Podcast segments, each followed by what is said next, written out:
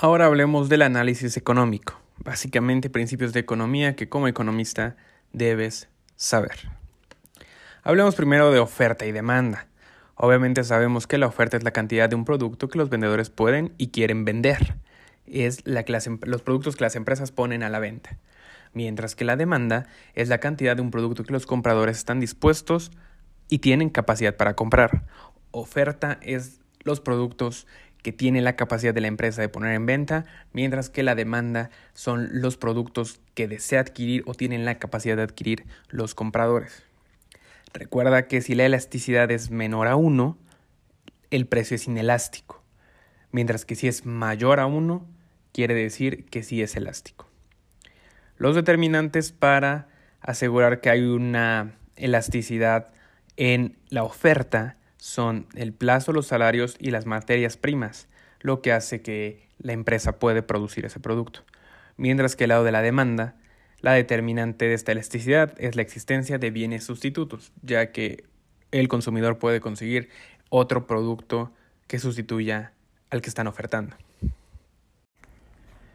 Aquí tenemos tres tipos de mercado principalmente, los que serían el monopolio, el oligopolio y el mercado de competencia perfecta. Tú sabes que el monopolio es la una empresa distribuye un servicio o producto a toda la población, solamente una empresa. Mientras que el oligopolio es un número selecto de empresas las cuales dan ese mismo servicio a la población. Mientras que el mercado perfecto, de competencia perfecta, es donde existen un gran número de compradores y un gran número de empresas, donde ninguno tiene poder de mercado, es decir, ninguno por sí puede fijar el precio, siendo determina la oferta y la demanda es un mercado de competencia perfecta. Pasemos al sector financiero. El sector financiero contribuye al crecimiento de la economía de un país, ya que facilita la asignación de recursos entre superavitarios y entes deficitarios. De esta manera se benefician ambas partes. El sector financiero contribuye al crecimiento de la economía de un país, ya que facilita la asignación de recursos entre entes superávit y déficit. De esta manera benefician ambas partes. Ese superavitario tiene excedentes recursos, lo que es un millonario, pasa al sector financiero y ahora, ¿quién es el deficitario? ¿Quién necesita los recursos? Estos entran en un sector financiero, lo que serían los bancos, la casa de bolsa, etc. Obviamente está bajo la supervisión de autoridades y un marco regulatorio. Hablemos de inflación e inflación subyacente.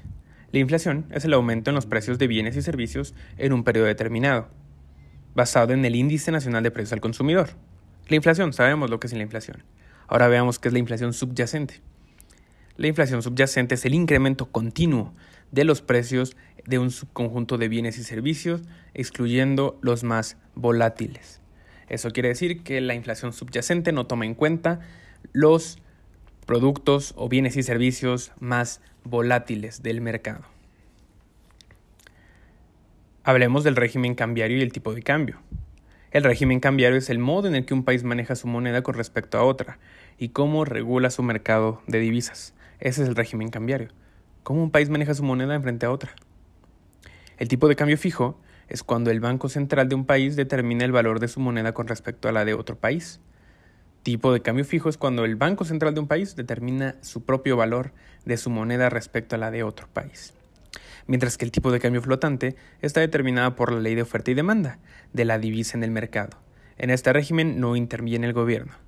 Tipo de cambio fijo es cuando el gobierno dictamina el precio de su moneda, mientras que el tipo de cambio flotante es cuando depende de la oferta y la demanda de esa divisa. Acuérdate que tenemos agregados monetarios, son indicadores que tienen el objetivo de medir el dinero disponible en una economía en el Banco de México, de la política monetaria. Están, los agregados monetarios están encargados de saber cómo funciona la política monetaria. En el M1 se encuentran monedas, billetes y cuentas a visita de poder residentes. Monedas y billetes. Dinero efectivo. En M2 tenemos ese dinero efectivo más los depósitos menores a 5 años en manos de residentes, fondos de deuda y acreedores de reportos. También moneda cambiante, pero no tanto, un circulante no tan amplio como el M1. El M3 es el M2 o sea, incluyendo M1 y M2, con instrumentos de largo plazo emitidos por el gobierno federal, IPAP y Banjico. O sea, ya intervienen largo plazo. Y el M4 es eh, todos los anteriores más instrumentos financieros mexicanos líquidos. Entonces acuérdate, M1 es monedas y billetes, dinero que cambia las manos en el momento. El M1, el M2 es M1 más depósitos a plazo menores de 5 años. También un circulante, pero con un límite de 5 años. El M3 es esos dos más instrumentos de largo plazo emitidos por el gobierno. Y el M4 es todos los anteriores más instrumentos financieros de mercados líquidos. Ahora hablemos rápidamente de la política monetaria. Son un conjunto de acciones que el Banco Central implementa con el objetivo prioritario de procurar la estabilidad del poder adquisitivo de la moneda nacional. La política monetaria no es más que las acciones del gobierno instrumenta con el objetivo de prioritario de procurar la estabilidad del poder adquisitivo de su moneda, es fortalecer su moneda son acciones para fortalecer su moneda. ¿Quién la controla? El Banco de México. ¿A través de qué? De la tasa de interés. ¿Cómo controla el gobierno la política monetaria? Con el Banco de México, con tasas de interés. Y pasando a la política fiscal, su objetivo es el manejo de las finanzas gubernamentales, así como la recaudación de impuestos y asignación de recursos. La política fiscal es el SAT, es el, manejo y la recaudación de impuestos como la asignación de recursos de la federación. ¿Quién controla la política fiscal? La Secretaría de Hacienda y Crédito Público. ¿A través de qué? De impuestos. La política monetaria es el Banco Central a través de tasas de interés, mientras que la fiscal es la CHPC, la Secretaría de Crédito Público, a través de impuestos. La balanza de pagos es el registro que resume las transacciones de un país con el resto del mundo. Es medida y difundida por el Banco de México. La balanza de pagos cuenta con cuatro cuentas que conforman este registro.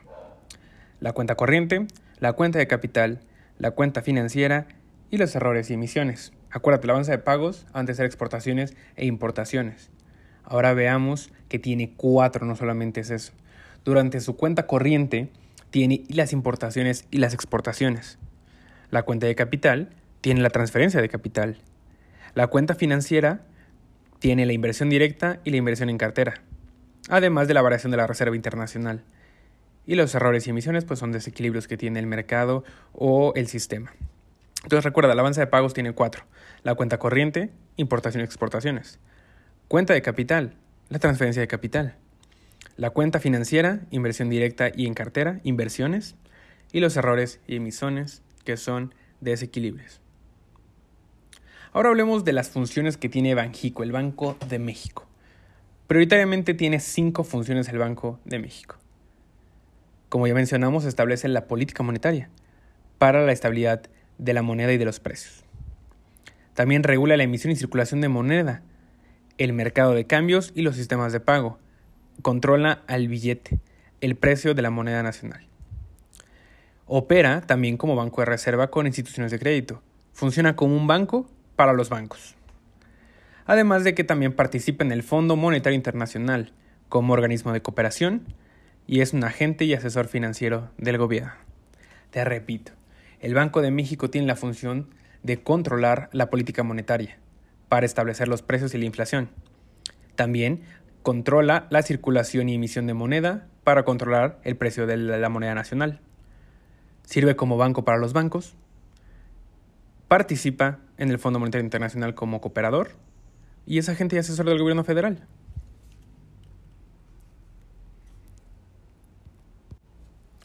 Hablemos del estado de situación financiera o básicamente un balance general de contabilidad. Tú ya sabes que muestra la solvencia y liquidez que tiene una empresa a una fecha determinada contando sus activos, sus pasivos y el capital. Acuérdate que activo hay activo circulante, que es el que viene de las manos rápido, que entra y sale, el activo fijo, que es a un plazo más largo, y así como el pasivo. También hay pasivo circulante y pasivo fijo, además de que cuenta con el estudio del capital social. Ese es el balance general.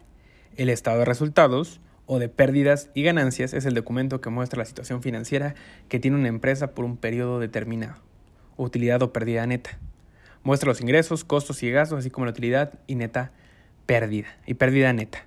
Entonces acuérdate que nada más en el estado, en el estado de situación financiera, en el balance general, solo están activos, pasivos y capital social, mientras que en el estado de resultados tiene ingresos, costos, gastos, utilidad y pérdida neta. Esto está un poco largo y confuso. Espero le entiendas y te acuerdes bien. Acuérdate que tenemos enfrente la pantalla donde tienen las razones financieras. Se dividen en cuatro. Liquidez, apalancamiento, actividad y rentabilidad. Liquidez, apalancamiento, actividad y rentabilidad. En la liquidez tenemos que el capital neto de trabajo es igual al activo circulante menos el pasivo circulante. Capital neto de trabajo, activo circulante menos pasivo circulante. Tenemos también la razón de circulante que es igual a activo circulante entre pasivo circulante. Razón circulante igual a activo circulante entre pasivo circulante. Y por último en liquidez tenemos prueba ácida que es el activo circulante menos el inventario entre el pasivo circulante. La prueba ácida es igual al activo circulante menos el inventario entre pasivo circulante. Pasando a apalancamiento, tenemos igualmente tres. El índice de deuda, que es igual a pasivos totales entre activos totales por 100. Índice de deuda es los pasivos totales entre activos totales por 100. También tenemos el índice de solvencia, que es simplemente el activo total entre el pasivo total. El índice de solvencia es igual al activo total entre el pasivo total. Y ya por último en apalancamiento tenemos cobertura de interés, que es igual a EBITDA, EBITDA entre gastos financieros. La cobertura de interés es el EBITDA entre gastos financieros. En la parte de actividad tenemos que rotación de cuentas por cobrar es igual a ventas totales entre cuentas por cobrar. La rotación de cuentas por cobrar es igual a las ventas totales entre las cuentas por cobrar, para saber la rotación.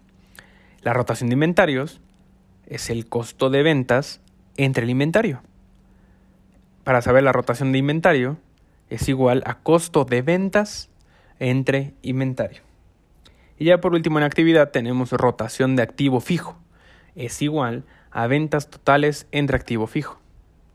La rotación de activo fijo es igual a las ventas totales entre el activo fijo. Y ya para acabar esta sección de razones financieras tenemos las tres de rentabilidad. Una de ellas es margen de utilidad bruta, la cual es igual a la utilidad bruta entre ventas netas. El margen de utilidad bruta es igual a la utilidad bruta entre ventas netas. El margen de utilidad neta es igual a la utilidad neta entre ventas netas. Neta, neta, neta. Margen de utilidad neta es igual a utilidad neta entre ventas netas. Y ya por último en rentabilidad tenemos que el ROA es igual a la utilidad neta entre los activos totales. El ROA es igual a la utilidad neta entre activos totales. Ahora pasando al análisis técnico. El análisis técnico es el estudio de la acción de mercado principalmente a través de uso de gráficas con el propósito de predecir futuras tendencias en el precio. El análisis técnico es simplemente predecir cómo funcionaría el mercado tiene dirección que siguen los precios en el mercado. Como puedes estar viendo, son las gráficas, las ondas, los ciclos económicos. Hay una tendencia, promedios móviles, soporte y resistencia. La tendencia, como te menciono, es la dirección que siguen los precios del mercado. Siguen una tendencia. Los promedios móviles son el indicador que proporciona señales claras de compra o venta. Promedios móviles, indicador que proporciona señales claras de compra o venta. Señales de clara de compra o venta. El soporte es el interés de los compradores en superar al de los vendedores. Cuando hay soporte, los compradores quieren superar a los vendedores, mientras que la resistencia son que las ventas superan a los compradores. Vamos última vez para que veas el ciclo económico. Tenemos tendencia, que es la dirección que siguen los precios en el mercado. Siguen una tendencia, siguen una dirección. Los promedios móviles, los cuales son indicador que proporciona señales de venta o de compra. Promedios móviles son los que proporcionan señales de compra o venta.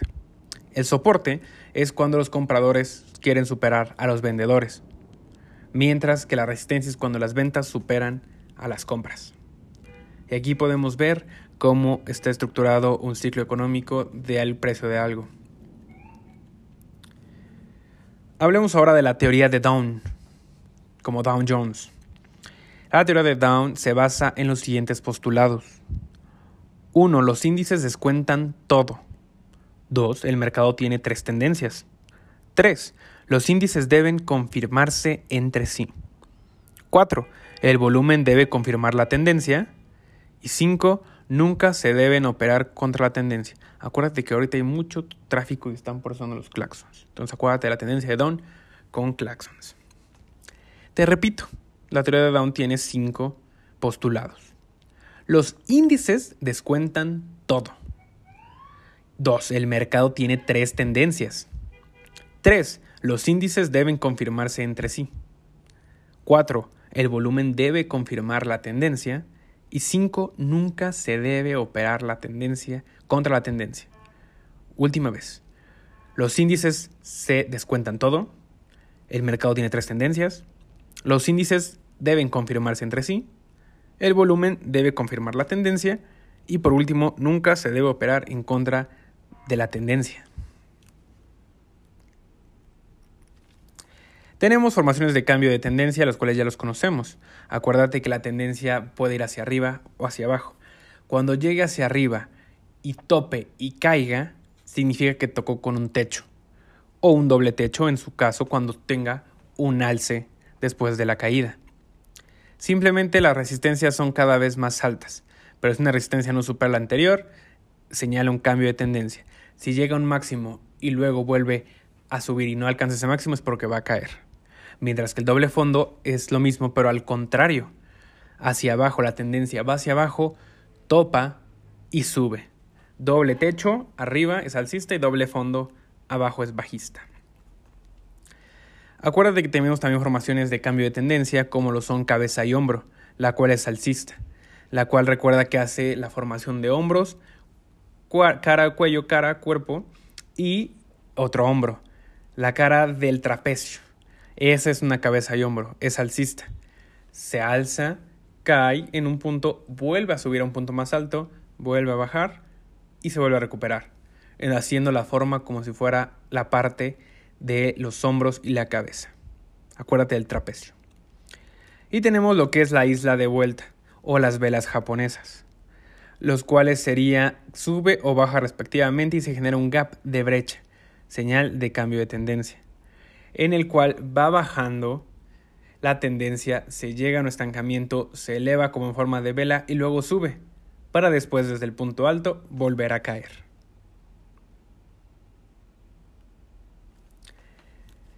Tenemos otras formaciones en la continuación de tendencia, un triángulo ascendente, el cual es una formación alta que luego baja y vuelve a subir. Literal como te lo estás imaginando, sube la gráfica, cae un poco y vuelve a subir. Mientras que la descendiente, el triángulo descendiente, es lo mismo por al revés. Va cayendo, tiene un pique, pero vuelve a caer. Mientras que el triángulo asimétrico realmente puede variar, puede ser alcista o bajista, va uniformemente y puede subir, bajar, subir, bajar. De esa misma forma. Tenemos un canal rectangular, el cual en lugar de bajar en forma de triángulo, lo hace de manera cuadrado, que a la simple vista se vean reflejados una cierta estabilidad al caer, cierta estabilidad al mantenerse y luego volver a caer de manera un poco estable, haciendo simulaciones de cuadrados. Mientras que tienes una brecha de ruptura que ocurre después de que el precio se ha movido en un patrón de fortalecimiento. Así que se ven como va cayendo de forma bajista, sin embargo lo va haciendo con estilo, va cayendo como en forma de olas. ¿Me entendiste? El triángulo ascendente ya sabemos que va en forma de triángulos hacia arriba. La típica gráfica, descendente hacia abajo, bueno, descendente bajista, es lo mismo pero hacia abajo. Y el triángulo asimétrico es que realmente puede subir o bajar en forma de triángulos. mientras que de forma en canal rectangular lo hace de la misma forma que el triángulo, pero de forma más estable, ya que se logran apreciar cuadrados.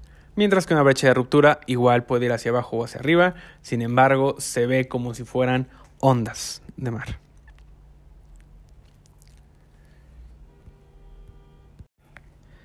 Y ya por último tenemos los indicadores y los osciladores. Tenemos el MACD. El MACD es el Moving Average Coverage Divergence. No sé si se diga así. El MACD es el promedio móvil de convergencia y divergencia. ¿Qué es? Es un indicador muy utilizado cuando el mercado está a la alza o baja, pues sus señales son bien claras. Bien claras. ¿Cómo? Está formado por dos líneas, ¿no? llamada MACD y otra Signal. Para que te des una idea, la, gráfica va en forma recta, pero son dos líneas. Son dos líneas las cuales se van siguiendo, pueden ir subiendo o bajando en un mismo eje. Es Signa y MACD cuando se cruzan. En el momento en el que se cruzan, la Signal y el MACD se hace la venta. Por otro lado tenemos indicadores y osciladores, tenemos también el índice de fuerza relativa, RSI, fuerza relativa. En esta forma tenemos dos líneas por encima de la gráfica general. Tenemos la línea que va subiendo y bajando, que es la gráfica. Sin embargo, tenemos un punto máximo y un tope, que depende de qué tan alto o qué tan bajo llegue si supera esas líneas que tienen como tope tanto arriba como abajo. Arriba sería sobre compra y abajo sería sobre venta. Acuérdate, el primero tiene las dos líneas siguiéndose una por encima de la otra y cuando llegan a cruzarse una encima de otra, ahí es el promedio móvil de convergencia o divergencia. Mientras que el RSI de fuerza de relatividad relativa es, tiene dos gráficas perpendiculares, dos líneas perpendiculares que van midiendo, que la van controlando que no se salga de ese carril. Si se sale por arriba es sobre compra y si se por abajo es sobre venta. Y ya por último tenemos el BB, que es bandas de Bullinger. Las bandas de Bullinger son un eje arriba y uno abajo que lo van siguiendo durante todo el trayecto. En el punto más alto es compra, el punto más alto es venta, venta, venta, acuérdate que arriba es venta y abajo es compra. Literal, imagínate un gusano. Está la recta subiendo la misma gráfica de rectas que siempre ves, sin embargo ahora va por un gusano que lo va siguiendo y lo va bordeando por arriba y por abajo. Cuando llega al punto más alto arriba es venta y cuando llega al más bajo es compra. ¿Dudas?